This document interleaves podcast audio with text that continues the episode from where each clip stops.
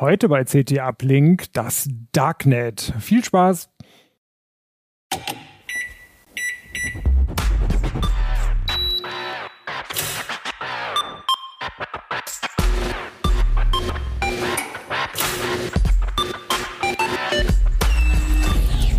CT Uplink. Moin Moin, herzlich willkommen bei CT Uplink, dem Podcast aus der CT-Redaktion. Mein Name ist Jörg Wirtgen und heute sprechen wir über ein Titelthema aus CT 14, das Darknet. Dazu habe ich zwei Kollegen eingeladen. Bitte stellt euch doch mal kurz vor. Mirko. Mirko Dölle und ja, Ronald Eikenberg auf, auf einer CT aus dem Security-Bereich. Wo kommst du her bei CT? Äh, natürlich aus dem Darknet, nein, also äh, aus dem gleichen Ressort Ronald. Okay, ja, das Darknet. Also da treiben sich natürlich nicht nur Kriminelle rum und nicht nur Leute mit schwarzen Hoodies. Das ist doch eher ein Modestatement und nicht äh, nur dem Darknet geschuldet, äh, sondern da passieren ja auch viele wichtige Sachen, gerade jetzt in den momentanen Krisenzeiten. Darüber unterhalten wir uns gleich. Jetzt noch mal kurz ein bisschen Werbung. Über 140.000 Cyberstraftaten in 2021 und 2022 werden es noch mehr. Deshalb nutzen schon jetzt mehr als 100.000 Unternehmen weltweit den sicheren und effektiven Passwortmanager von LastPass und schützen ihre Organisation wirkungsvoll vor Phishing und Datendiebstahl. LastPass. Schalten Sie Ihre Passwörter auf Autopilot. Jetzt mehr erfahren unter lastpass.com slash heise ct uplink. Genau, so, das Darknet. Eine schöne Titelstory habt ihr dazu gemacht. Äh, was ist überhaupt das Darknet und Tor? Äh, das sind ja zwei Begriffe. Meinen die das Gleiche? Ja, die meisten meinen damit das Gleiche, weil die Leute nicht wissen, dass es mehr als ein Darknet gibt. Es gibt nämlich neben den Tornetzen auch noch andere Darknets, die spielen aber in der öffentlichen Betrachtung keine Rolle. Es sind zu wenige Leute, die das benutzen. Zum Beispiel Invisible Internet Projekt oder RetroShare. Ähm, da tummeln sich auch nochmal Leute. Das sind eben alles Netzwerke, die man normalerweise nicht sieht. Teile des Internets, wo man mit dem normalen Browser nicht hinkommt, sondern wo man spezielle Software braucht, wie zum Beispiel den Tor-Browser, den Ronald sich angeguckt hat. Mhm. Ähm, also rein technisch braucht man spezielle Software, um da reinzukommen. Was ist dann verschlüsselt dabei? Also der Weg quasi vom, also man braucht ja eigenes Internet, um überhaupt äh, mit dem Browser arbeiten zu können. Das Darknet ist Internet. Mhm. Ähm, eine von den vielen Dingen im Internet. So wie man ähm, auf YouTube einen Videoplayer braucht, um Videos abzuspielen der ist natürlich heute in den Browsern integriert, aber letzten Endes ist es eben auch wieder ein Videoplayer, der dort eingebaut ist, ein Videocodec, der dafür sorgt, dass eben die Daten dekodiert werden und als ähm, laufendes Bild angezeigt werden und eben nicht irgendwie als äh, Datenstrom äh, mit Einsen und Nullen. Ähm, so braucht man eben auch für den Teil des Internets, der sich Darknet nimmt, äh, nennt, eine Software, die daraus das macht, was man nämlich möchte, nämlich ähm, ein Internet, in dem die, äh, in dem die Kommunikation verschlüsselt und vor allem anonym abläuft, wo also keiner mitkriegt, wer ich bin, mhm. es sei denn, ich verrate ich mich selbst. Mhm. Wichtig ist das momentan ja vor allem auch in Staaten, wo man den Providern nicht trauen kann oder wenn man in einem WLAN ist, was man nicht trauen kann. Was würde, ähm, äh, was kriegt das lokale Netz mit? Man selber ist ja im Internet. Äh, welcher Datenstrom, was ist mitzuschneiden? Man kriegt immer mit, wenn jemand versucht, sich mit dem Tornetz über die ganz normalen öffentlichen äh, Tor-Server zu verbinden. Das Tornetz ist im Prinzip ein Netz mit verschiedenen Einstiegspunkten, wo man hingehen kann, wo man dann Kontakt mit dem Darknet aufnehmen kann, mit dem Tornetz aufnehmen kann. Diese Server sind bekannt und man würde sehen, dass man sich also versucht, mit dem Darknet zu verbinden. Das würde ein Provider sehen, das würden auch Behörden sehen, ähm, staatliche Behörden sehen, die einen vielleicht überwachen wollen oder die eben einen abhören wollen gibt aber auch die Möglichkeit, Widgets zu benutzen, die selber nicht gelistet sind irgendwo, wo es keine komplette Liste gibt, beziehungsweise wo es so viele gibt, dass man die auch nicht alle sperren kann. So kann man zum Beispiel Sperrungen des Darknets umgehen, Sperrungen des Tornetzes umgehen oder eben seinen Datenverkehr verschlüsseln wie einen ganz normalen HTTP-Datenverkehr für eine Google-Abfrage oder für irgendein Video, was man abruft und kann es so verschleiern, dass man überhaupt mit dem Darknet redet. Äh, mit dem Darknet mhm. redet. Ah ja, und das heißt, diese ähm, wenn man die nicht benutzt, weiß immerhin der Provider sozusagen, in diesem Café sitzt gerade einer, der ist im Darknet, aber die Provider wissen dann noch nicht genau, wer das ist und, und äh, können auch nicht sehen, was er da macht. Am heimischen DSL-Anschluss mhm. wissen sie natürlich ziemlich genau, wer derjenige ist, der da im Darknet redet.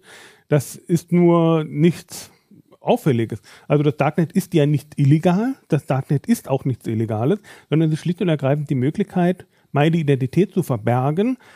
Es muss eben nicht jeder mitschnüffeln und es muss nicht jeder wissen, was ich im mhm. Internet tue. Man darf durchaus darauf vertrauen, dass ich schon weiß, was legal und was illegal ist und dass ich eben auch im Darknet nichts Illegales mache, weil auch im Darknet gelten selbstverständlich die Gesetze. Und im Darknet werden mhm. auch die Gesetze durchaus durchgesetzt. Das sieht man ja auch daran, dass es immer wieder Plattformbetreiber gibt von Drogenplattformen, die hochgenommen werden, die dann dafür verurteilt werden und für viele Jahre in den Knast gehen, weil sie eben auch im Darknet nichts Illegales tun dürfen und von den Behörden auch dort erwischt werden. Mhm, okay, aber wie ist es in, wenn du halt in so einem Staat bist, wo mit dem Presserecht es nicht so weit her ist, mit den totalitären Staaten? Da will man ja auch vom Staat nicht unbedingt erwischt werden. Das heißt, da ist es nicht so empfehlenswert, seine Darknet-Geschichten von zu Hause zu machen? Beziehungsweise wenn dann nicht die offiziellen Tor-Server zu benutzen, sondern mhm. eben über eine der Widgets zu gehen. Mhm. Snowflake zum Beispiel ist im Tor-Browser standardmäßig eingebaut seit einer ganzen Weile und Snowflake verhindert genau das, dass man eben mitbekommt, dass derjenige äh, ins Darknet geht. Ronald, du hast das doch mal schön zusammengefasst, wie das mit Snowflake funktioniert über die Content Delivery Networks. Ja, danke für diese Überleitung, Mirko. ähm, Genau, ähm, ähm, Snowflake ist genau so eine Maßnahme, um diese Zensuren äh, zu umgehen. Also wenn mhm. das Tornetz gesperrt ist bei bestimmten Providern und in bestimmten Ländern und im Prinzip äh, ja, beruht es darauf, dass es erstmal Freiwillige gibt, die ihren mhm. Internetanschluss anderen Nutzern zur Verfügung stellen. Da läuft dann ein sogenannter Snowflake Proxy drauf und ähm, die Tor-Nutzer, die dann eigentlich ins Tornetz wollen, es aber nicht schaffen, die verbinden sich mit den Snowflake-Nutzern. So, das heißt nicht schaffen, also ein, ein, Land hat ja die Möglichkeit, äh, diese Einstiegspunkte beim Tornetz zu sperren. Die sind ja bekannt, das sind nur ein paar tausend so ungefähr. Also das könnte man verhindern. Genau, es gibt dann mhm. halt einen sehr großen Adresspool an größtenteils auch dynamischen IP-Adressen. Mhm. Äh, und ja, der ist nie insgesamt bekannt. Also ein Client bekommt immer nur eine kleine Auswahl davon, dass man die halt nicht so einfach sperren kann. Ähm, darüber hinaus wechseln die IP-Adressen ja auch ständig, weil neue Proxys hinzufügen, äh, mhm. hinzukommen oder die IP-Adresse sich ändern. Oder eine DSL-Zwangstrennung dazwischen kommt. Genau. Mhm. Und ähm, ja, ein weiterer Clou ist, dass das dann eben nicht mehr nach Tor-Traffic aussieht, sondern im Prinzip wie Web-Traffic. Das, äh, die nutzen das Web-RTC-Protokoll, also Real-Time Communication, was auch für Videokonferenzen zum Beispiel zum Einsatz kommt. Und ähm, ja, von, von dem Tor-Nutzer ausgehend äh, zu dem Snowflake-Proxy sieht es eben dann unverdächtig aus und äh, kommt dann mit einer guten Wahrscheinlichkeit auch an Zensurmaßnahmen vorbei. Achso, das heißt, der Provider sieht nur, dass da einer Video chattet. So, so ungefähr sieht es für den aus. Im Prinzip ist das so, mhm. genau. Und okay. also Sicherheitsprobleme mhm. gibt es dadurch nicht, weil letztlich dieser Proxy nur den verschlüsselten Tor-Traffic durchschleust. Also der kann da nicht reingucken, mhm. das ist ja alles äh, kryptografisch abgesichert. Äh, und die Verbindung zu dem ähm, Tor-Nutzer ist dann auch wieder transportverschlüsselt, ähm, sodass man auch da niemandem vertrauen muss. Ne? Also mhm. ist natürlich erstmal kritisch, wenn jemand meine Daten gerade so in Richtung Darknet über sich umleitet, dass jemand ist, den ich nicht kenne.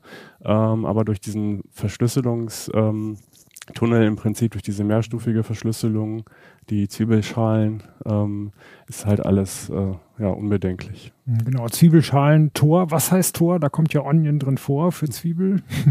Das ist ähm, die Onion Router. Mhm. Ähm, genau, das steht im Prinzip für diese Zwiebelschalen, für dieses Zwiebelschalenmodell. Ähm, das kann man sich so vorstellen, dass die Daten, die letztlich ja über mehrere Zwischenstationen ins Internet gehen, äh, mehrfach verschlüsselt sind durch verschiedene Verschlüsselungsschichten. Mhm. Und nur jeweils der nächste Verbindungspartner kann eine Schicht aufmachen, aber nicht die nächste. Mhm. Und so wird das dann immer eine weniger und ähm, bis es dann letztlich auch bei diesem Exit-Node ankommt, ähm, erstmal um die Daten aus dem Internet einzusammeln. Das ist ja so der Berührungspunkt zum normalen Internet, wenn man eben nicht die Onion-Services nutzt, also die Dienste, die nur am Tornetz mhm. erreichbar sind, sondern normal surft. Und genauso geht das dann eben wieder zurück vom Exit-Node über Zwischenstationen dann eben zu meinem Tor-Client, wo genau, es dann wieder das, kommt. Das müssen wir, glaube ich, noch ein bisschen ausführlicher sagen. Wir waren ja gerade erstmal auf dem Weg sozusagen rein ins, äh, ins Darknet. Also entweder benutzt man einen ganz normalen offiziellen Zugang oder wenn der gesperrt ist oder man selbst dann nicht drauf auffällig sein soll, macht man das zum Beispiel mit Snowflake. Genau. Die auch die, die Verbindung ins Darknet sozusagen ähm, verschleiert. Und dann im Darknet, wie geht es dann weiter? Eine Exit-Node und noch eine Middle-Node gibt es, ne?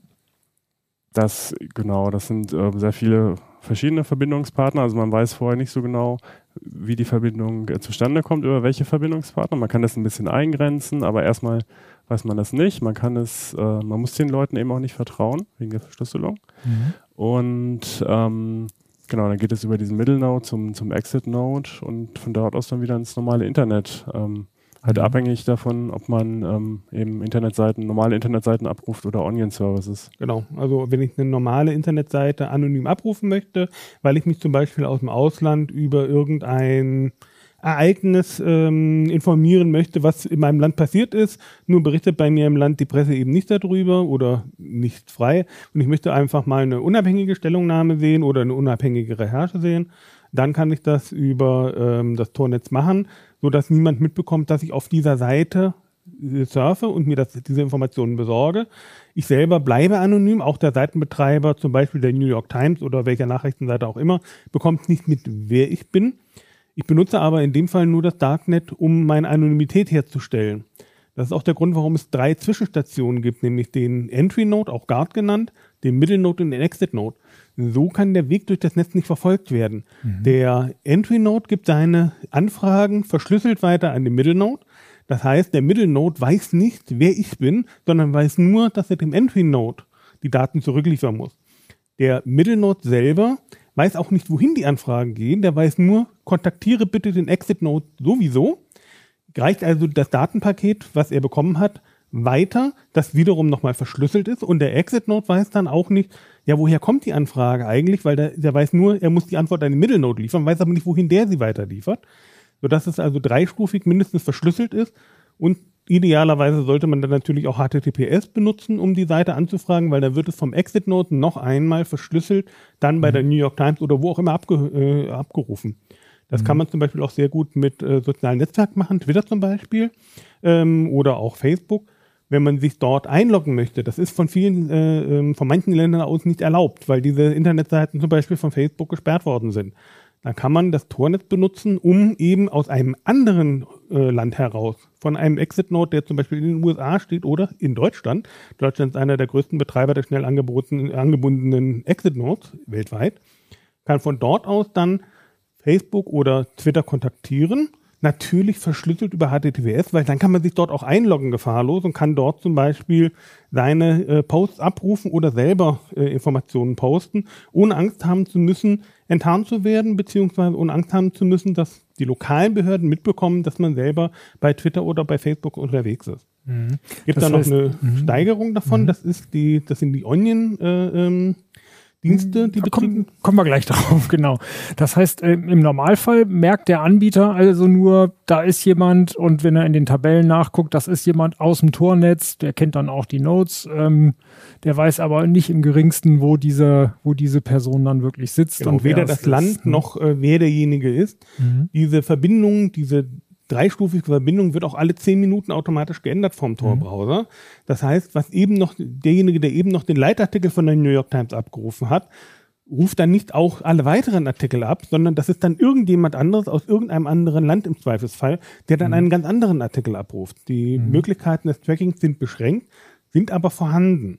Deswegen schaltet man auch im Tornetz üblicherweise JavaScript aus. Also mit JavaScript zu surfen ist schwierig, weil es erweiterte Möglichkeiten gibt, dass dann jemand ein Fingerprinting vornimmt und quasi den Rechner und den äh, Browser zum Beispiel bestimmt und versucht darüber, über die Rechenleistung zum Beispiel, ähm, zu bestimmen, okay, das ist jetzt wahrscheinlich der, weil ein anderer hat eine ganz andere Rechenausstattung gehabt, hat sehr viel mehr Leistung gehabt, deswegen kann der das nicht sein. Mhm. Das ist halt eine ähnliche Technik wie diese ganzen Werbenetzwerke genau das. versuchen. Ne? Und das genau versucht das. sozusagen das Tornetz auch nochmal zumindest schwieriger zu machen und die besten Tricks auch abzuschalten. Die und um das zu verhindern, mhm. dass eben solches Fingerprinting gemacht wird, surft man im Tornetz üblicherweise ohne ähm, JavaScript. Das mhm. heißt natürlich auch auf vielen Seiten, man kriegt nicht die normale Funktionalität zu sehen. Kann auch sein, dass manche Seiten gar nicht funktionieren. Diese Liste von den Exit Notes wird auch leider mhm. unter anderem von Cloudflare benutzt, um ganz gezielt Leute auszugrenzen. Auch Google Captchas kann man aus dem Darknet faktisch nicht lösen, weil äh, Google immer wieder die Dienste verweigert, weil die sagen, Moment, von dieser IP-Adresse kommt ganz komischer Traffic. Ähm, das ist irgendwie nicht eine Person, das sind ganz viele, das ist auffällig. Das blockieren wir. Selbst die Google-Suche ist im Darknet fast nicht nutzbar. Mhm, okay. Mhm. Ähm, noch, noch mal einen Schritt zurück zu diesen Middle Nodes. Wenn es die nicht gäbe, was wäre dann der Angriffsvektor? Der Angriffsvektor wäre dann recht einfach, weil wir nur noch den Exit-Node haben, der ja weiß, was angesurft wurde. Mhm. Und er wüsste, wohin diese Antwort geliefert wird, nämlich an den Entry-Node. Da müsste man nur noch gucken, okay, Entry-Node, von wo aus, ähm, also wo wird der betrieben, welcher, wer ist der Betreiber und wo lieferst du die Daten hin? Dadurch, dass man drei äh, ähm, Stationen hat, müsste man jetzt erst vom Exit-Node den Middle-Node kontaktieren, mhm. müsste rausfinden, wohin lieferst du die Sachen. Dann müsste man den Entry-Node ähm, noch infiltrieren bzw. filzen, müsste gucken, und woher hast du die Verbindung bekommen, um dann letzten mhm. Endes die Person zu enttarnen. Das heißt, das ist auch quasi ein, ein Schutzmechanismus äh, vor sich selbst sozusagen, weil im Tornet sind ja wahrscheinlich auch Nodes drin, die selber versuchen, was rauszufinden. Also das würde ich auch als, von den Geheimdiensten als böser Staat, werden. genau, als Geheimdienst wird man das so als erstes machen, so ein Ding. Das passiert auch. Die werden, mhm. die stellen zum Beispiel sehr viele von den äh, Exit Nodes immer mal zur, äh, zur Verfügung, mhm. wo sie dann versuchen, ähm, die Leute dazu zu bringen, über ihre Nodes irgendwelche Sachen nachzugucken betreiben dann gleichzeitig aber auch die Entry Nodes und machen dann eine Korrelationsanalyse. Das heißt, man guckt, was kommt beim Exit Node an und guckt dann zum Beispiel auf, anhand der Größe einfach und äh, anhand der zeitlichen Taktung der Datenpakete, mhm. wo gehen die hin, ohne dass man den Middle Node kennt und auch nicht ähm, weiter überwachen müsste, guckt man einfach, wenn große Datenmengen bei Punkt C reinkommen und bei Punkt A rauskommen, ist es sehr wahrscheinlich, dass das zusammenhängt. Mhm. Und dann hat man auch wieder quasi den Middle Node ausgeschaltet und kann dann relativ leicht rausfinden, wer war das denn jetzt am anderen Ende. Mhm. Es sei denn, derjenige arbeitet über eine Bridge, weil dann landet er nur bei diesem Bridge-Anbieter und von dort aus geht es dann nochmal verschlüsselt weiter zu ihm. Okay, also das ist nochmal eine wichtige Stufe, wenn man es wirklich ernst meint, dass man solche Bridges auch, auch nutzt. Äh, das Tornetz hat ja keine Möglichkeit, sozusagen diese Geheimdienste oder diese schnüffelnden Nodes selber rauszukicken. Das tun sie mitunter. Wenn das mhm. zu auffällig wird und wenn das zu viele werden, ähm, dann werden die, naja, Projektbetreiber, das ist jetzt kein äh, fester Personenkreis, sondern ähm, das sind einfach Leute, die freiwillig zusammenarbeiten, ähm, die kicken dann durchaus mal ein paar von diesen Knoten raus, die eben sich auffällig verhalten haben, die zum Beispiel ähm, gleich betrieben werden oder in sehr ähnlicher Konfiguration betrieben werden und ähm, aufgrund ihrer Konfiguration einfach Auffälligkeiten ausweisen. Die werden dann durchaus mal aus dem Tornetz entfernt. Führt natürlich dazu, dass weniger Knoten vorhanden sind, aber das mhm. ist den Leuten lieber, als wenn dann die Gefahr besteht, dass eben jemand versucht, solche Korrelationsanalysen oder sowas zu machen. Mhm, das ist ja raffiniert. Das heißt, wenn man selber äh, am Tornetz teilnehmen möchte, muss man sich dann entscheiden, ob man Entry, Middle oder Exit Node ist oder kann man einfach alles machen? Man muss sich, man sollte sich entscheiden. Ähm, das Problem ist, als Exit-Node-Betreiber habe ich natürlich auch Anfragen aus meinem, von meinem DSL-Anschluss zum Beispiel, ähm, die problematisch sind. Wenn zum Beispiel jemand darüber in irgendeinem öffentlichen Nachrichtenpost, äh, Nachrichtenforum Hate-Posts macht, dann poppt natürlich die IP-Adresse meines DSL-Anschlusses auf. Und dann kann es mhm. natürlich sein, dass ich irgendwann mal die Anfrage kriege, Moment, von deinem IP-Anschluss wurde irgendwie Missbrauch betrieben. Erklär dich mal. Das kann ich erklären, kann auch ohne weiteres nachweisen, Moment, ich habe einen Torknoten betrieben, ich bin nur Betreiber, ähm, bin ich dafür verantwortlich. Aber man muss prinzipiell mit Schwierigkeiten rechnen. Das kann auch so weit gehen, dass man dann bei Netflix Ärger bekommt, dass einem, dass also plötzlich äh, die Mediathek sich ziemlich leert, weil Netflix sagt, okay, Moment, von dieser IP-Adresse ähm, kommt Traffic, der ist nicht von dieser IP-Adresse ursprünglich, sondern das ist irgendein VPN oder was auch immer. Das wird Tornetz wird dann quasi als VPN beein, äh, eingestuft mhm. und VPN ist äh, bei Netflix nicht erlaubt. Das heißt, es kann dann sein, dass da meine IP-Adresse quasi bei Netflix blacklistet wird und ich da selber dann keine äh, Medieninhalt mehr sehe, weil Netflix sagt, Moment, die IP-Adresse ist fishy. Mhm. Okay. Ihr sagt, dass gerade in Deutschland auch viele Exit-Nodes sind. Woran liegt das? Das liegt daran, dass die Deutschen äh, das gerne anbieten. Ähm, ah, okay. Auch sehr mhm. viele Betreiber. Äh, Hetzen zum Beispiel ist ein großer Anbieter von äh, Tor-Knoten und auch mhm. Exit-Nodes. Ähm, Hetzner, der, der Serveranbieter genau, der aus Berlin, der, der macht doch auch Mailbox.org, glaube ich, ne? oder? Sind die das? Glaube ja. Ja, ne? Mhm. Gut, okay. Mhm. Da gibt es also sehr viele Anbieter, mhm. auch äh, teilweise Universitäten. Ja, jetzt nutzen wir mal, jetzt haben wir schon einen Firmennamen genannt, jetzt nehmen wir mal noch einen anderen Firmennamen und machen noch mal kurz unseren Sponsor mit rein. Über 140.000 Cyberstraftaten in 2021 und 2022 werden es noch mehr. Deshalb nutzen schon jetzt mehr als 100.000 Unternehmen weltweit den sicheren und effektiven Passwortmanager von LastPass und schützen ihre Organisation wirkungsvoll vor Phishing und Datendiebstahl. LastPass. Schalten Sie Ihre Passwörter auf Autopilot. Jetzt mehr erfahren unter lastpass.com slash heise ct uplink. Okay, also die Betreiber sind äh, ja Serverfirmen, die es ein bisschen idealistischer sehen. Was sind das auch sonst Serverfirmen, noch? auch Mhm. Universitäten, ähm, sehr viele private Anbieter haben wir auch tatsächlich auch, die ähm, also aus Solidarität einfach ihren Internetanschluss zur Verfügung stellen. Allerdings ein normaler DSL-Anschlussinhaber mit, sagen wir mal, 50 Mbit wird eh nicht so in den Top-Rankings der, der äh, Tor-Knoten ankommen. Ähm, das sind dann eher die Leute, die Glasfaseranschluss haben, 100 Mbit aufwärts und vor allem, die eine Internetverbindung haben, die nicht dauernd unterbrochen wird. Also jemand, der eine DSL-Zwangstrennung hat, wird als Torknoten eher nicht äh, in Betracht gezogen, weil er nicht ständig verfügbar ist, also weil er keine Nutzungsstabilität als solches aufweist, weil er immer wieder die IP-Adresse äh, wechselt. Das Tornetz ist natürlich auch darauf bedacht, dass man möglichst gute Qualität, möglichst guten Service anbietet. Deswegen werden Knoten bevorzugt, die eben lange Zeit online sind und die auch lange Zeit unter der gleichen Adresse schnell betrieben werden und zuverlässig betrieben werden. Das sind dann die, die am meisten benutzt werden.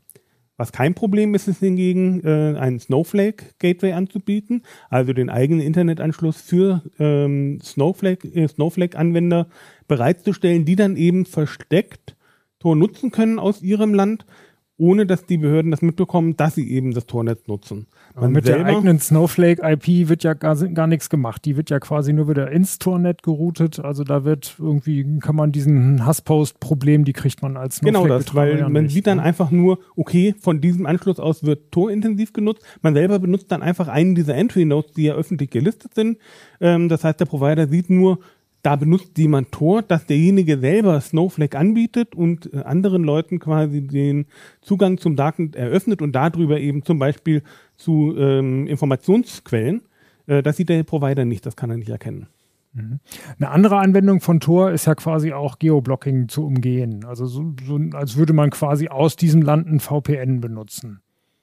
Das kann man versuchen, ist aber in vielen Fällen nicht erfolgreich. Ähm, Netflix zum Beispiel hat die Tor-Exit-Nodes auf dem Radar. Auch viele Anbieter, Cloudflare zum Beispiel, äh, blockieren gezielt ähm, IP-Adressen von Tor-Exit-Nodes oder überhaupt von Tor-Knoten, ähm, weil sie sagen, Moment, das ist eben VPN, wir brauchen Geoblocking. Geoblocking ist ja nichts, was die Leute einfach nur so machen, weil sie Lust und Laune drauf haben, irgendwelchen äh, Anwender auszugrenzen sondern der Hintergrund von Geoblocking ist ja ganz üblicherweise, dass es ein Lizenzproblem gibt, dass man zum Beispiel für Medieninhalte nur Lizenzen für einen bestimmten Bereich der Erde hat oder für, für bestimmte Länder die Lizenzen gekauft hat, damit sie auch nicht zu teuer werden.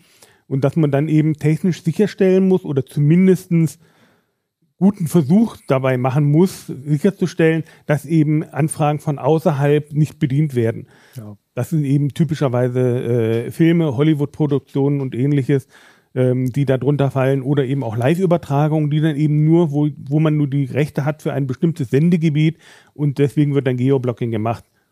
Bei den Anbietern, die haben natürlich das auch auf dem Radar, dass es eben VPN-Dienste gibt und da werden dann sehr oft große VPN-Dienste, aber eben auch Tor geblockt, damit eben das Geoblocking nicht umgangen wird. Genau, und jetzt Netflix äh, im Auslandsurlaub gucken ist ein anderes Thema, das werden wir heute nicht behandeln. Darum, das ist jetzt nicht der Hauptzweck von Tor natürlich. Ne? Ähm, genau, VPN. Warum nimmt man nicht einfach VPN? Also äh, quasi eine VPN-Verbindung hat ja ein bisschen ähnliche Vorteile, aber Tor geht ja weit darüber hinaus. Was sind die Vorteile von Tor? Mach du mal. Ja, wir haben ähm, auch gerade was zu VPN in Vorbereitung, deswegen bin ich gerade zufällig im Thema.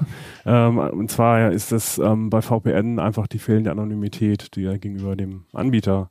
In aller Regel hat man ja Zahlungsinformationen hinterlegt, man hat einen Benutzeraccount beim VPN-Anbieter und ähm, wenn es hart auf hart kommt, kann da natürlich auch können diese Daten ermittelt werden, die können abgefragt werden und ähm, man hat da genießt er eben keine garantierte Anonymität. Man kann nicht hinter die Kulissen gucken bei den VPN-Anbietern, Also man weiß nicht, äh, legen die wirklich keine Logs an, wie die meisten ja behaupten? Äh, welche Daten werden da erfasst? Äh, möglicherweise sogar über konkrete Verbindungen. Und ähm, die Probleme hat man bei Tor alle nicht. Auf der anderen Seite ist VPN natürlich auch eine gute Ecke schneller, also insbesondere wenn man ein bisschen Geld in die Hand nimmt, also ein paar Euro, ähm, dann kann man fast so schnell mhm. surfen wie ohne VPN, während Tor doch schon noch recht zäh ist. Also es ist besser geworden im Laufe der Jahre. Man kann damit auch mal ein Video bei YouTube gucken oder streamen, aber ähm, je nachdem, welchen Exit-Node man erwischt, äh, ist es dann doch schon recht gemächlich. Ähm, also man muss da schon differenzieren. Für manche Sachen ist VPN besser, also für die alltägliche Nutzung zum Beispiel. Und für andere Sachen, wo man wirklich auf Nummer sicher gehen möchte oder muss, dann sollte man lieber zu Tor greifen. Also wenn schon die Geheimdienste, vor denen man möglicherweise Angst hat, wenn die schon Torknoten betreiben, werden die natürlich bei auch VPN-Betreiber auch mit Sicherheit einige im Programm haben. Ne? Da muss man dann vorsichtig sein. Ähm, ihr sagt, äh, der Tor-Browser hat die Technik eingebaut, um aufs Tor-Netz zuzugreifen. Das heißt, wenn man parallel einen zweiten Browser offen hat, ist der komplett ungeschützt. Ja. Genau, der ist dann mhm. komplett eigenständig. Der Tor-Browser besteht im Prinzip aus einem Firefox, der ein ganz klein bisschen angepasst wurde und zusätzlich den Tor-Daemon enthält, der die Netzwerkverbindung ins Tornetz, also zum Torknoten aufbaut, beziehungsweise zur Bridge, wenn man das auswählt. Und der enthält das quasi kompakt als ein einziges Programm, das man sich direkt herunterladen und parallel zu seinem vorhandenen Browser installieren kann. Vorteil ist natürlich nicht nur, dass man darüber anonym surfen kann, sondern man kann auch das Tornetz unterstützen, indem man ganz alltägliche Dinge über diesen Tor-Browser abwickelt. Weil jeder Traffic, der über das Tornetzwerk läuft, versteckt quasi anderen Traffic. Je mehr Traffic über das Tornetz durchgeleitet wird, desto schwieriger wird es, Korrelationsangriffe zu machen, rauszufinden, wo gehen die Daten jetzt im Einzelnen hin. Weil wir haben in ganz normalen äh, Webseiten mindestens drei Knoten dazwischen. Wenn ich jetzt auch noch Onion-Services benutze, wie sie auch Twitter und Facebook zum Beispiel anbieten, dann habe ich sogar sechs verschiedene Knoten, die irgendwo auf der Welt stehen, die untereinander ähm, die Daten hin und her schicken. Es kann keiner mehr nachvollziehen, woher die Daten kommen und wohin sie gehen. Mhm. Stimmt, gutes Stichwort. Das hatte ich gerade äh, vergessen, darauf einzugehen, die Onion Services. Wir hatten bisher darüber gesprochen, wie es funktioniert, übers Tornet den Zugriff auf normale Webseiten abzuschützen, äh, ablaufen zu lassen. Viele Anbieter, naja, oder einige Anbieter zumindest, setzen ihren eigenen Server dann auch direkt äh, ins, ins Tornet rein. Wie funktioniert das, diese Onion Services? Im Prinzip ist das ein ganz normaler Webserver, den ich betreibe, den ich aber eben nicht mit meiner Ethernet-Schnittstelle verbinde, sondern mit dem Tor-Daemon verbinde. Und der Tor-Daemon selber bietet die Internetseite dann im Tornetz an unter einer Onion-Adresse, ganz komplizierte Zahlen- und Buchstabenkombination. Ist auch in letzter Zeit ein bisschen länger geworden, seit sie die Version 3 vom Tor-Protokoll aktiviert haben. Sind jetzt 56 Zeichen mindestens, plus Punkt Onion noch hinten dran. Das kann sich auch keiner mehr merken. Vorteil von dem Ganzen ist, ich kann selber Dienste anbieten, ohne dass jemand Rückschlüsse ziehen kann, wo ich diesen Dienst betreibe. Das ist auch die Schwierigkeit für die Strafver äh, Strafverfolgungsbehörden bzw. für die Ermittler, dass sie eben Schwierigkeiten haben, über die dreistufige Verschlüsselung, die dieser Server schon hat, nämlich auch Entry Node, Middle Node und noch ein Middle Node, plus die drei Schritte, die danach kommen, nämlich Middle Node, Middle Node und nochmal ein Entry Node von dem, äh, von dem Anfrager, sind also insgesamt sechs Knoten involviert sind, darüber nachzuvollziehen, woher kommt die Anfrage, wohin gehen die Daten überhaupt und wo steht dieser Server. Das ist sehr aufwendig, das zu ermitteln, aber äh, das ist nun mal so, dass das ähm, notwendig ist, um die Anonymität überhaupt gewährleisten zu können. Mhm. Könnte man natürlich sagen, okay, ähm, hier wird mit Drogen gehandelt, hier werden Waffen verkauft, hier wird auch ähm, viel Missbrauch betrieben. Das müssen wir verhindern. Wir müssen die Leute alle identifizieren. Das kann man natürlich fordern, hat dann natürlich den Nachteil aller Probleme oder alle, den Nachteil aller Überwachung. Ähm, dadurch geraten Leute ins Visier, die völlig unschuldig sind kann man sich natürlich darauf verlassen, dass man dann irgendwann vor Gericht freigesprochen wird.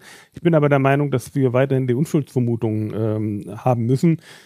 Ich muss davon ausgehen können, dass wenn ich nichts Illegales mache, ich auch nicht überwacht werde. Dementsprechend ist es natürlich besser, wenn wir weiterhin anonyme Dienste haben. Kann natürlich nicht sein, dass es straf komplett straffreien Raum gibt, aber gibt es ja auch nicht. Die Ermittler können ja durchaus nachvollziehen, wo die Serverbetreiber sind. Das dauert oft sehr lang, ist sehr intensiv, äh, personalintensiv und auch aufwendig. Muss man dann eben gucken, was ist die Anonymität, die Freiheit einem wert. auf der einen Seite das aufzugeben oder auf der anderen Seite eben einfach Kosten und Aufwand zu verursachen, um trotzdem noch an Ermittlungsergebnisse zu kommen, weil es ist ja nun nicht so, dass die Behörden komplett machtlos wären. Ganz genau. Genau. Äh, also es gibt ja auf der einen Seite gibt es die äh, illegalen Server oder die zumindest illegale Sachen dann versuchen da einzurichten, aber es gibt ja auch ein paar normale legale äh, Firmen, die dann quasi ihren Server, ihren Dienst auch nochmal im, im Darknet direkt anbieten. Twitter, Twitter und, und, Facebook, Facebook zum Beispiel, ja. was ja. dann mhm. die, den Leuten in ähm, Ländern wie zum Beispiel China ermöglicht, überhaupt ähm, Facebook zu nutzen, indem sie eben dann direkt die Onion-Seite ansurfen, auch nicht aus dem normalen Toolnet, sondern immer über eine Bridge, weil die ähm, normalen Entry-Nodes in China auch entweder überwacht sind oder äh, sehr oft sogar blockiert sind. Dementsprechend ist auch ein Großteil des äh, Datenverkehrs, der aus China kommt, ins Tornetz geht, äh, über Bridges abgewickelt, ähm, mehr als zwei Drittel. Hm, okay. Was ist dann der Vorteil, dass die Twitter und, und Facebook direkt da drin ist und die nicht nochmal raus müssen wieder durch die Exit-Note? Ähm, dass ich eben eine erhöhte Verschlüsselung nochmal habe, also nochmal drei Stufen ähm, mehr. Mhm. Und ich falle auch nicht durch irgendwelche DNS-Anfragen auf. Ähm, wenn ich natürlich irgendwo versuche, Facebook zu erreichen, muss ich den Namen von Facebook auflösen und muss mir die IP-Adresse besorgen. Diese DNS-Abfrage ist prinzipiell äh, nachvollziehbar. Wenn ich aber eine Onion-Domain abfrage, das wird direkt im Tornetz ähm, aufgelöst. Da kommt überhaupt nichts nach draußen. Ah, das heißt sozusagen durch das kleine bisschen Traffic zwischen Exit Node und dem Anbieter äh, fallen wieder Daten ab, die Richtig. irgendwo kompromittierbar sein Richtig. können. Okay, das ist spannend. Genau, ihr habt euch dann auch noch angeguckt, ähm, was gibt es noch für Dienste, wenn man nicht nur mit dem Browser online sein möchte, sondern auch mit anderer Software.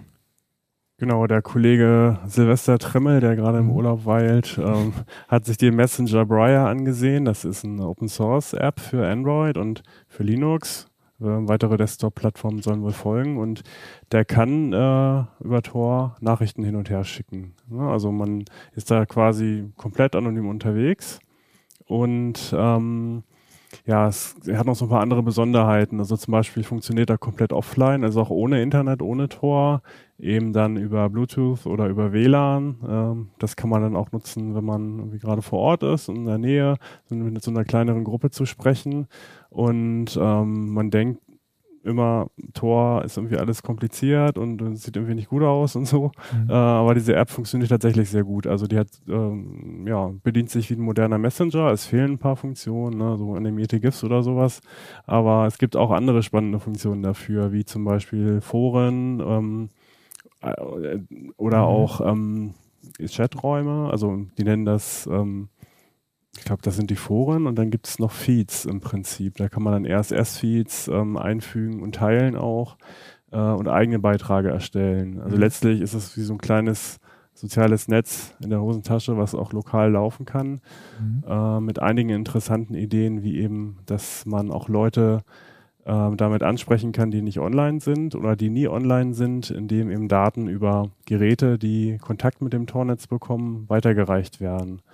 Also das heißt, ähm, wenn ich jetzt einen Kumpel besuche, der kein Internet hat, äh, aber eben diese App, kann ich ihm alles mitbringen auf meinem Handy, was seitdem passiert ist, seit dem letzten Kontakt. Und so sind immer alle in Verbindung, wenn auch teilweise mit einer erheblichen Verzögerung natürlich. Ja, das ist ja super spannend. Also auch diese Kontaktierung über Bluetooth, also dass auch selbst wenn, weiß ich nicht, der Staat das äh, äh Mobilfunknetz absch äh, abschaltet, kann man während so einer Demo gegen den Staat sich dann trotzdem noch untereinander vernetzen. Genau. Und bleibt dann bereit. Ja. Das wäre möglich. Ähm, es gibt da eine kleine Einschränkung und zwar ähm, reicht Briar die Nachrichten nur innerhalb des sozialen Umfelds weiter, also an Kontakte oder an Kontakte von Kontakten quasi. Es ist jetzt so kein typisches Peer-to-Peer-Netzwerk, wo dann ja eine oder Mesh-Netzwerk, wo dann so eine Nachricht beliebig äh, oft weitergereicht äh, werden kann, dass sie dann irgendwann von Hannover in München ist. Das funktioniert so nicht, ist, außer man hat da eine riesige mhm. Kontaktliste. Aber so innerhalb des mhm. sozialen Kreises funktioniert das sehr gut und ja, erspart einem auch häufig den Umweg übers Internet. Und das ist ja ein Umweg, wenn man quasi am gleichen Ort ist und ähm, miteinander kommunizieren möchte. Meine, man kann natürlich auch direkt miteinander reden, wird unterschätzt in der heutigen Zeit. aber, aber, so gehen die Na äh, Nachrichten zumindest nicht durch irgendwelche US-Clouds oder, oder dergleichen. Ja, das ist auch spannend, ja. Also äh, Details, genau, Details zu Briar findet ihr noch in der CT. Äh, weil Silvester heute nicht da ist, können wir da nicht ganz so in die Tiefe gehen. Das ist spannend. Ähm, aber auch das Problem, wenn man äh, den Tor-Browser hat, ist alles geschützt und daneben der Android-Browser oder seine Mail-App, da ist dann gar nichts geschützt. Da kann man doch auch noch was machen, ne? dass der gesamte Traffic von dem PC über, über Tor geht. Man kann, wenn man das möchte, einfach grundsätzlich über Tor kommunizieren. Dann sollte man aber vielleicht auch ein Betriebssystem nehmen, was dafür gemacht ist, nämlich Tails. Das ist eigentlich dafür entstanden, um eben unabhängig vom Rechner ähm, eine Verbindung ins Tornetz aufbauen zu können, die auch nicht so einfach durchlöchert werden kann. Wenn ich zum Beispiel äh, im Tor-Browser eine Seite ansurfe und dann nebenbei zum Beispiel einen Videoplayer startet, der einen Link, also wenn ich einen externen Videoplayer starte, der dann einen Streamlink benutzt, dann ist da ja wieder meine eigene IP-Adresse zu sehen, weil der Videoplayer arbeitet in dem Moment ja nicht über das Tornetz, sondern der arbeitet ja wieder über mein lokales Internet, über meine normale Internetverbindung. Damit es solchen Bruch nicht geben kann, gibt es Tails. Da arbeitet komplett sämtlicher Netzwerkverkehr über das Tornetzwerk. Mails, Videos, Browser selbstverständlich mhm. auch. Ähm, sodass ich also hier nicht die Gefahr habe, dass ich mich verrate dadurch, oder ein, dass ich zum Beispiel auch ein PDF aufmache, wenn ich ein PDF aufmache und dort eine Schrift nachgeladen wird oder ich dort einen Link anklicke, dann geht wieder mein normaler Browser aus, weil ja Tor nicht mein Standardbrowser ist, weil ich ja lieber den normalen Browser benutze als Standardbrowser. Mhm. Und schon verrate ich mich schon wieder, verrate ich schon wieder meine äh, IP-Adresse, verrate meine Anonymität weil ähm, man kann dann ja wieder eine Querverbindung ziehen. Dieser Link wurde im Tor-Browser aufgerufen, dieser Tor-Browser hatte jetzt gerade diese Historie. Jetzt habe ich die IP-Adresse von jemand anderem, von, woher ich weiß, dass die Inhalte von da stammen, kann ich gleich eine ganze Historie verknüpfen. Das ist hochgefährlich. Dafür gibt es dann eben Tails. Tails eignet sich aber auch dafür, wenn ich irgendwo in ein Land einreise, wo ich davon ausgehen muss, die kopieren alle meine Daten, die kopieren meine gesamte Festplatte und lassen mich auch nicht rein, wenn ich meine Festplatte vorher nicht entschlüssele. Da reise ich dann einfach mit einem kompletten äh, Notebook an, wo nichts drauf ist, nicht mal das Betriebssystem, habe meinen Tails-Stick dabei und lade mir die Sachen, die ich brauche, erst runter, wenn ich eingereist bin. Mhm. Tails ist quasi ein Live-Linux. Genau, ist ein Live-Linux mhm. ähm, mit Tor integriert, mhm. dass ich einfach vom USB-Stick starten kann. Mhm. Okay äh, und einfach eine Lösung, dass es ähnlich wie VPN in ein normales Windows eingebunden ist, kann man theoretisch mhm. auch machen, ist aber gefährlich, weil es immer wieder Randbedingungen geben kann, wo vielleicht eine Abfrage gemacht wird, die eben an Tor vorbeigeht. Mhm. Oder dann an diesem VPN-Dings. Ja. Mhm. So ganz grundsätzlich mhm. will man eigentlich nicht Tor immer für alles nutzen. Ne? Dafür ist es halt einfach zu langsam und wenn man so ganz legitime Dinge macht, sage ich mal, Online-Banking oder sowas, ähm, und in einem Land lebt, wo man auch noch weitgehend unzensierten Zugriff aufs Internet hat, ähm, dann sollte man Tor stattdessen lieber gezielt einsetzen und für alles andere dann das normale Internet oder meinetwegen auch ein ähm, VPN-Anbieter mitzuhalten. Aber bei Tor kommt noch immer hinzu, dass ja die Exit-Nodes auch im Prinzip alles mitlesen können. Ähm, zwar gibt es ja in aller Regel die Transportverschlüsselung TLS, ähm, aber sie können schon versuchen, ähm, an die Daten ranzukommen, die Daten zu manipulieren. Und ähm, ja, da muss man halt immer auf der Hut sein und, und zum Beispiel Zertifikatswarnungen sehr ernst nehmen. Macht er gerade einen Man-in-the-Middle-Angriff, was technisch nicht schwierig ist was aber im Browser dann auffällt, weil das Zertifikat eben nicht zu der Domain passt oder eben nicht von einer vertrauenswürdigen CA signiert wurde. Also man, man bekommt das schon mit, man muss aber halt sehr aufpassen. Und von daher sollte man Tor tatsächlich eher so gezielt für, für bestimmte Sachen benutzen, während alles andere dann auf normalem Weg oder eben auch beim bezahlten VPN ins Internet geht, wo es dann auch nicht so sehr auf die Anonymität ankommt. Also muss man schon der Tor-Browser noch besonders gut eignet ist, wenn man Links aufrufen möchte, von denen man nicht genau so weiß, ob die koscher sind. Ähm, weil dann ruft man sie tatsächlich im Tor-Browser auf, am besten mit abgeschaltetem JavaScript. Dann sind die Angriffsmöglichkeiten, die Angriffsfläche ist sehr gering. Das heißt, selbst wenn dieser Link ähm, in irgendeiner Art und Weise auffällig ist oder darüber ein Schadprogramm nachgeladen werden sollte, ähm, ist das etwas, wo ich nochmal mehr Sicherheitsnetz habe, als wenn ich einen normalen Browser öffne. Mhm. Also so den äh, Spielzeugbrowser, den man vielleicht sowieso installiert hat, den kann man dann wieder runterschmeißen, weil Tor das nebenher quasi mit abdeckt. Genau. Sozusagen, ja. Das ist spannend. Okay, äh, jetzt hatte ich gerade eine Frage, die ist mir jetzt ähm, entfallen. Ähm, Jetzt habe ich sie vergessen. Okay. Äh. Ich bin's schuld. äh, aufpassen, doch, genau. Worauf muss man noch aufpassen, wenn man über Tor browst? Du hast schon gesagt, Zertifikatswarnungen soll man sehr ernst nehmen. Ja, das ist mhm. im Prinzip das, das Wichtigste, also dass man dem Exit-Note nicht vertrauen kann. Das sollte man wissen, dass die Daten, die aus dem Internet kommen, im Zweifel manipuliert sein können. Oder falls es noch Klartextverbindungen sind, die zum Glück immer seltener werden, also HTTP statt HTTPS, die können halt auch einfach so mitgelesen werden, ohne dass da ähm, jemand ähm, aktiv in den Verkehr eingreifen muss. Ähm, das sind so. Ich sollte mich nicht einloggen, insbesondere über HTTP-Verbindungen, mhm. weil dann ist natürlich Passwort, Benutzername weg, ist klar lesbar und man darf davon ausgehen, ein Exit-Node speichert das auch. Okay. Und der Einloggen mhm. ist auch so ein Thema, ähm, egal wie, welche Dienste man nutzt, ob das jetzt Onion-Server sind oder normale Webserver. Sobald ich mich irgendwo einlogge, weiß der Anbieter natürlich in der Regel, wer ich bin. Ne? Also egal, ob das jetzt aus dem Tornetz kommt oder nicht. Wenn ich mich bei Facebook als Ronald Eikenberg einlogge, dann ist natürlich die Anonymität dahin. Das sollte man immer im Hinterkopf behalten. Also bei der Nutzung der Dienste, ähm, mitunter auch durch Sucheingaben bei Google, wenn die halt sehr spezifisch sind, oder bei Maps, wenn man irgendwelche Adressen nachschlägt. Ähm, das ist dann natürlich, ja, nicht mehr anonym. Ne? Also je mehr ich von mir preisgebe, auch wenn es nur kleine Häppchen sind, ähm, desto eher kann man mhm. eben Rückschlüsse auf meine Person äh, machen. Das gleiche auch bei Darknet-Foren zum Beispiel. Ne? Also da gibt es ja Leute, die da Sachen bestellen wollen und spätestens dann, wenn meine, wenn meine Adresse im Spiel ist, äh, hilft mir, mir, mir Tor halt auch nicht mehr weiter. Also das ist eben mit Vorsicht zu genießen, dieser Anonymitätsschutz. Man sollte schon wissen, was man macht. Aber man sollte auch wissen, wovor man eigentlich Angst hat. Hat man jetzt vor den Behörden Angst, vor den Providern? Traut man jetzt nur vielleicht in dem Hotel, wo man ist, dem WLAN-Betreiber nicht? Oder will man eben doch auf einen Dienst zugreifen, der in dem Staat, wo man gerade ist, illegal ist? Oder also traut man dem Dienstanbieter vielleicht nicht? Das ist ja dann auch nochmal ein bisschen was anderes. Ne? Trotzdem sollte man keine Berührungsängste haben. Also mhm. gerade der Tor-Browser ist inzwischen so komfortabel wie halt ein normaler Firefox im Prinzip auch. Wenn man natürlich JavaScript abschaltet, dann wird das wieder ein bisschen umständlicher alles, aber um das einfach mal zu starten, um mal da reinzuschnuppern, mal zu gucken, wie schnell das ist, ist so ein Tor-Browser halt super schnell installiert und teilweise muss man den nicht mal installieren ähm, und den kann man dann auch gefahrlos ausprobieren. Und so kommt man dann quasi rein. Also man installiert sich den Tor-Browser, der basiert tatsächlich auf Firefox, das ist ja Firefox Code, startet ihn und dann ist man sozusagen schon drin. Dann ist man schon drin. Das klingt einfach. Das könnt ihr natürlich alle einfach mal ausprobieren. Äh, wenn man das Tornetz unterstützen will, den Exit-Node selber zu machen, ist natürlich ein ganz schöner Aufwand. Das hatten wir ja eben kurz gesagt. Dann wäre Snowflake. Genau, Snowflake ist, mhm. hat den Charme, dass es eben sehr einfach äh, an den Start zu bringen ist. Ich muss da gar nichts installieren für, weil es eben ja Webtechnik ist, Browsertechnik. Es reicht da im Prinzip eine bestimmte URL aufzurufen oder eine äh, Erweiterung mit, für Chrome oder Firefox zu installieren. Ähm, also passiert gar nichts außerhalb des Browsers. Es ist alles da drin und über diese Erweiterung halt äh, managebar. Äh, oder eben sogar nur durch das Aufrufen einer Webseite, ne, weil es eben diese Web-RTC-Technik ähm, ist. Und ja, das reicht im Prinzip schon. Man kann, wenn man möchte, auch einen Snowflake-Proxy aufsetzen, der dann so richtig, ich glaube, einen Docker-Container gibt es, soweit ich weiß. Der läuft dann halt immer, ohne dass ich mich da irgendwie am Rechner, ähm, um den Rechner kümmern muss.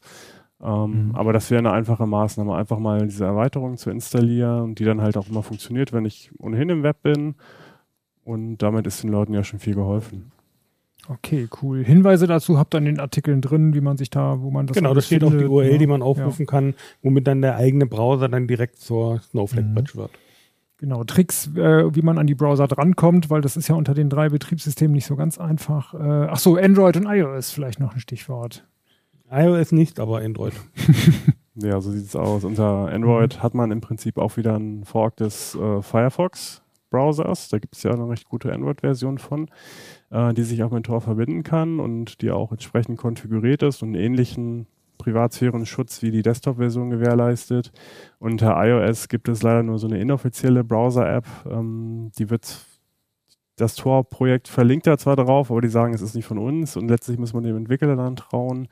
Ähm, die hat nur eingeschränkte Möglichkeiten, die Privatsphäre zu schützen, weil es unter iOS äh, gibt es diesen festen Browser-Core, ähm, den man benutzen muss, den man auch nur begrenzt konfigurieren kann, sodass eben diese ganzen Tricks, die eben bei Firefox implementiert wurden, um zum Beispiel vor Fingerprinting zu schützen, ähm, nicht komplett umgesetzt werden können. Mhm. Ähm, das heißt, die Anbieter mit Mann sind jetzt hier die, die Entwicklergemeinden. Als iOS-Entwickler hast du nicht die Möglichkeit, einen eigenen Browser-Core zu bauen. Also genau, schon, aber kriegst es dann nicht in den Store. Hat natürlich auch mhm. Gründe, dass dann ja. eben ähm, ein gewisser Standard auch ähm, vorhanden ist, der dann bei allen Browsern funktioniert, beziehungsweise eben auch eine sichere Codebasis, weil eben der Core direkt von Apple kommt und eben nicht äh, von jedem Entwickler selber geschrieben wird. Ähm, ist eine Designentscheidung, die man da getroffen hat, führt eben zu der Einschränkung, dass man Tor letztlich auf iOS besser nicht nutzen sollte. Genau. Und unter Android gibt es zwar auch so einen mitgelieferten Browser mit, mit ausschließlich Google Code drin, aber den muss eine App eben nicht benutzen. Genau. Der Firefox bringt eine eigene Engine mit, auch der normale Firefox ja schon und auch ein paar andere Browser. Ja. Alternativ kann man den vorinstallierten Chrome benutzen, wenn man das unbedingt will. Also es gibt noch Orbot, das ist im mhm. Prinzip ein VPN, ein lokaler VPN, äh, mit dem sich, äh, da geht dann erstmal alles rein, was Richtung Internet geht. Und nach außen hin ist es halt eben ein Tor, eine Torverbindung, so dass ich dann alles da durchschleusen kann, wenn ich den möchte. Mhm. Ich persönlich würde da eher von abraten, also lieber gezielt eben Tor benutzen mit diesem Tor-Browser, weil gerade so ein Smartphone natürlich alle Handdaten unkontrolliert äh, ins Internet funken will und das will man nicht alles unbedingt im Tornet haben. Genau, und wir haben auch ja äh, letztens uns mal äh, Android und Custom-ROMs angeguckt, um äh, diese ganzen Tracking-Kram uns anzuschauen. Das haben wir vor ein paar Heften gemacht und da war es auch so. Äh, da arbeitet ja der Trick, die Firewalls zu machen, auch sozusagen, dass man sich Android gegenüber als VPN ausgibt und ja, ist nicht 100% zuverlässig. Wenn da mal so ein Tracking passiert, ist es nicht ganz so schlimm, aber als Tor-Anwender ist es ja teilweise ja, lebensgefährlich in dem einen oder anderen Staat, wenn seine Anonymität da äh, nicht mehr so ganz sicher ist. Spannend, spannend. Ähm, Im Heft zusätzlich haben wir noch schöne Zahlen äh, zur Tornutzung. Könnt ihr da auch was zu sagen? Oder das sind schöne Grafiken? Ja, ein paar Sachen hatten wir ja schon. Ja. Zum Beispiel mhm. die Exit Notes und die, und die Nutzung von den Bridges. Mhm. Da sind schöne Kurven auch drin, wie es äh, mit dem Ukraine-Krieg, äh, wie da tatsächlich die Tornutzung hochgegangen ist, weil dann eben auch. Genau, weil die äh, Leute plötzlich begriffen haben, dass es doch wichtig ist, zu verschlüsseln. Also haben die. Ja insbesondere die ukrainischen Nutzer ähm, ganz plötzlich angezogen, nachdem es losging am 24. Februar äh, mit dem bewaffneten Konflikt. Insofern ging da plötzlich die Tornutzung massiv durch die Decke in der Ukraine. Ja. Ähm, auch in Russland haben die Leute angefangen, sich eher zu verstecken, das heißt mehr Bridges benutzt als direkte Torverbindungen. Ähm, ist im Moment auch schwierig, in Russland rauszukommen, äh, weil es nur sehr, sehr wenige russische Tor-Exit-Nodes gibt. Ähm, da gibt es in der Ukraine tatsächlich noch mehr.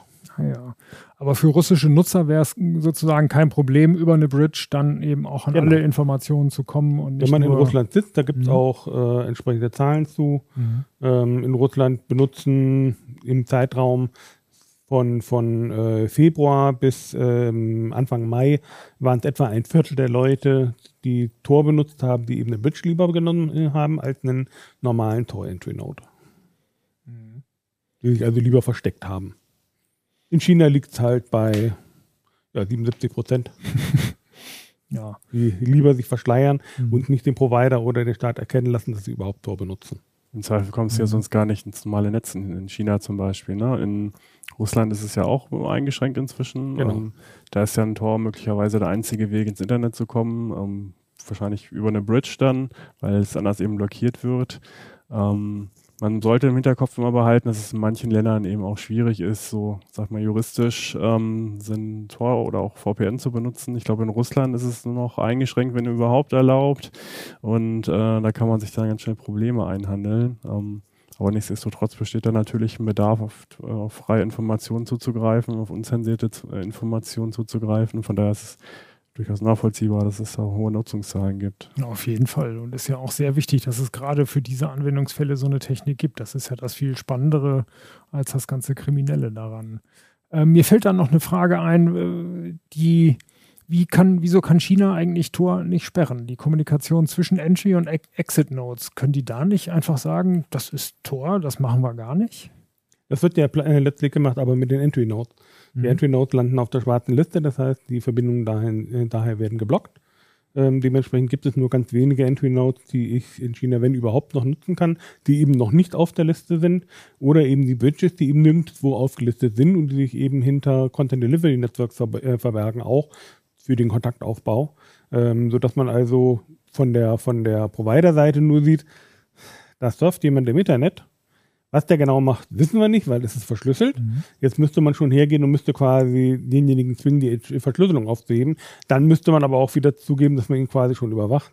Ähm, mhm. Insofern ist es da dann besser, wenn man die Bridges benutzt und nicht das offene Tornetz, weil eben das offene Tornetz in China zumindest äh, unter Beobachtung steht, aber auch zum Beispiel auch in Belarus. Auch in Belarus, ähm, wie hoch war die Zahl? Sind es mehr als die Hälfte äh, der Leute, die lieber Bridges benutzen, anstatt offen zuzugeben, dass sie Tor benutzen. Das ist tatsächlich sehr tricky. Er hat ja schon ähm, CDN angesprochen, Content äh, Delivery mhm. Networks. Ähm, also da muss es natürlich auch so eine Art Index-Server geben, wo die ganzen IP-Adressen bekannt sind. Ne? Also der dann den Clients diese IPs mitteilt, ähm, denen sie sich verbinden können. Und die liegen eben in großen Clouds. Ähm, und von außen ist dann eben nicht erkennbar, ruft er jetzt Google auf oder ruft er möglicherweise die, äh, diese Indexdienst, diesen Indexdienst eines Google-Kunden auf. Es ist also bewusst so gewählt, dass das eben an Zielen liegt, die man eigentlich nicht äh, blockieren kann. Und genau, und die eigentlichen Verbindungen, es ist ja dann so, so ein bewegliches Ziel, so ein Moving Target im Prinzip, durch diese ganzen Proxies, die immer wieder dazukommen und wieder wegfallen, sodass es unheimlich schwer ist, das tatsächlich äh, zum Beispiel über die Great Firewall zu blockieren. Okay. Ja, schön, dass es solche Techniken gibt, Mann, Mann. Und dass es da viele Ideen gibt. Aber wenn Land quasi sein Internet komplett abschaltet, dann wird natürlich gar nichts mehr gehen. Ja, Briar wird dann noch laufen, ne? Beim begrenzten Umfeld. Mit USB-Sticks, die man dann über die Grenze wirft, so ungefähr. Na, immerhin. Mhm.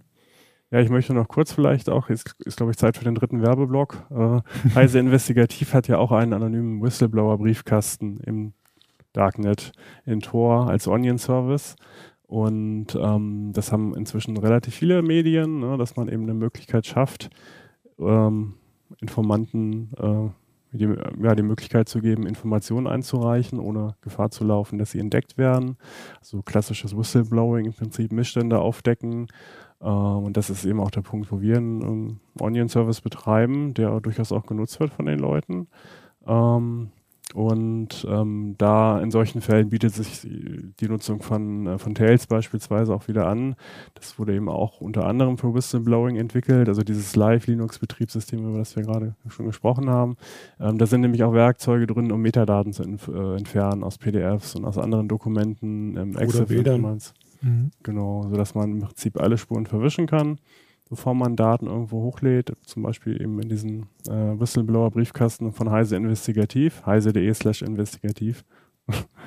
und ähm, ja, das ist durchaus ein wichtiges ähm, Feld für, für Tor. Dafür wird es eingesetzt. Das ist da wahrscheinlich die beste Lösung für, wenn man eben Geheimnisse teilen möchte, zum, zum im Sinne der Allgemein, zum Allgemeinwohl im Prinzip eben, um, um Missstände aufzudecken dann ist äh, Tor eben ein guter Weg und da sind auch diese Onion-Services, ähm, die es für diese Zwecke gibt, ähm, ja auch ein guter Empfänger. Sehr gut. Und wir profitieren wirklich äh, von dem, was ihr da aufgebaut habt. Also Heise Investigativ, eine gute Seite, da sind schon viele super spannende Artikel rausgekommen, beziehungsweise super fiese Sachen aufgedeckt worden. Das ist eine schöne Geschichte. Wir waren überrascht, dass es mhm. auch so gut genutzt wird. Ne? Also wir haben das ein zweistufiges Modell gewählt, weil nicht mhm. jeder direkt ins Tornetz möchte, auch wenn es inzwischen sehr einfach ist. Also es gibt halt auch ein, einfach ein transportverschlüsseltes Kontaktformular im normalen Internet quasi, wo dann sämtlicher Tracking-Code entfernt wurde von, von Heise Online. Und die zweite Stufe eben für die ganz brisanten Fälle ist dann eben Tor, ähm, wobei man auch da eben nur die Adresse in den Tor-Browser kopieren muss im Prinzip und ähm, kann, ja, dann kann man relativ schnell eben Sachen einreichen und das wird halt auch alles ausgewertet. Und und es, ja, wie du schon sagst, es waren viele spannende mhm. Fälle bisher dabei. Und es kommen hoffentlich auch noch einige. Da will ich doch hoffen. Cool. Ja, vielen Dank soweit. Haben wir das Thema halbwegs abgedeckt? Fällt euch noch was ein? Ja, es ist letztlich beliebig kompliziert. Ne? Und, also inzwischen. Habt ihr noch eine Woche? Reichen die Festplatten? Ich denke, auf der, also die wichtigsten Sachen haben wir erklärt. Ne? Also der gerade den Tor-Browser, dass er eben nicht mehr so kompliziert und so schrecklich ist äh, wie vielleicht vor ein paar Jahren. Also dass es inzwischen wirklich komfortabel ist, dass man mal reinschnuppern kann, um zu gucken, wie weit man kommt. Ähm, wann nervt es vielleicht auch, weil man ständig Captures bekommt, die man nicht mehr lösen kann. Ähm, aber an, ja, auf der anderen Seite profitiert man natürlich auch oft. Genau, und ihr habt in den Artikeln schön beschrieben, äh, wie man den Tor-Browser runterlädt für die verschiedenen Betriebssysteme, die paar Kleinigkeiten, die man dann doch noch schnell beachten sollte. Ihr habt eine schöne Liste gemacht, wie das mit dem Vertrauen funktioniert, wo man dann auch im Tornetz selber noch aufpassen muss. Ihr habt noch einen schönen Kasten gemacht, wie man das Tornetz so einstellen kann, dass man tatsächlich in bestimmten Ländern rauskommt oder bestimmte Länder dann als Exit-Nodes oder äh, überhaupt nicht benutzt. Das ist ja auch nochmal eine spannende Geschichte. Cool, super. Ich hoffe, äh, die Zuschauerinnen und Zuschauer sind jetzt alle vorbereitet und können für die wichtigen und kritischen Sachen das Tornetz benutzen und vor allem in anderen Ländern dem einen oder anderen vielleicht helfen. Bei uns ist es ja zum Glück äh, für die staatliche Verfolgung jetzt nicht so richtig wichtig. Der, die Pressefreiheit funktioniert ja so im Großen und Ganzen einigermaßen, aber in anderen Staaten ist es eine sehr wichtige Technik, finde ich. Mhm. Gut, vielen Dank. Sehr gerne. Ja, das war jetzt äh, ein Artikel der CT14 und ähm, was haben wir denn noch im Heft? Das ist ein sehr spannendes Heft. Wir haben die bessere Mediathek für Sie. Das ist für Leute, die keine Lust mehr haben auf Netflix und Amazon. Die können sich dann aus den öffentlichen Mediatheken Sachen zusammensuchen und äh, klassisch auf ihren SSDs und Festplatten speichern. Da geben wir viele Tipps, wo man Zeugs herkriegt, wie man das abspielen kann. Das ist sehr spannend. Ähm, oh, Notebooks mit dem äh, neuen Ryzen haben wir natürlich getestet. Äh, Bluetooth-Kopfhörer für Sport und Action, also solche, die dann nicht mehr so leicht rausfallen, die auch wasserdicht sind, die man beim Joggen nehmen kann, die man beim Fahrradfahren nehmen kann, wo man auch den Autoverkehr noch hört. Da sind wir viel mit rumgerannt. Ähm, was haben wir noch? Neue SSDs haben wir uns angeguckt. Das war auch eine coole Technik. Äh, eSIMs so langsam kommt auch in den klassischen Urlaubsgebieten, man kann ja jetzt auch wieder verreisen ins Ausland und außerhalb der EU braucht man auch andere Tarife und da haben wir uns die ganzen ESIM-Möglichkeiten mal angeguckt, wie einfach das inzwischen alles geht. Das ist schon eine coole Sache. Das Steam Deck als Linux-PC haben wir uns angeguckt. Das war auch gut. Ähm und noch was zu Satellitenbildern, auch sehr spannend. Also CT14 lohnt sich auf jeden Fall. Äh, und die Glasfaser-Fritzbox haben wir uns angeguckt, die neue 5590. Dann hat man auch genug Leistung mit einem Gigabit oder so, da kann man noch ein bisschen Tor drauf laufen lassen. Ähm, vorige Woche haben wir ja das erste Mal wieder aus dem Studio gesendet. Das war ganz großartig. Wir hatten großen Spaß dabei. Und die YouTube-Kommentare, vielen Dank für die vielen Kommentare. Die meisten äh, von euch haben sich ja auch drüber gefreut und haben auch die neue Dynamik und die äh, wiedererkannt. Ähm, ich hoffe, dass es heute dann auch ein bisschen dynamischer war als die ganzen StreamYard-Aufzeichnungen, die wir sonst so gemacht haben. Vielen Dank nochmal. Ähm, ihr hattet bemängelt, dass bei Achim die Tonqualität nicht so gut war. Wir haben das Problem inzwischen befunden, äh, gefunden und heute sind wir nur drei Leute, aber ihr habt es, glaube ich, auch gelöst. Ne? Ähm, das wird auch bei Vierer äh, demnächst wieder besser funktionieren. Ja, dann vielen Dank fürs Zuhören und fürs Zuschauen. Und dann sehen wir uns hoffentlich nächste Woche wieder. Tschüss, bis dann. Tschüss.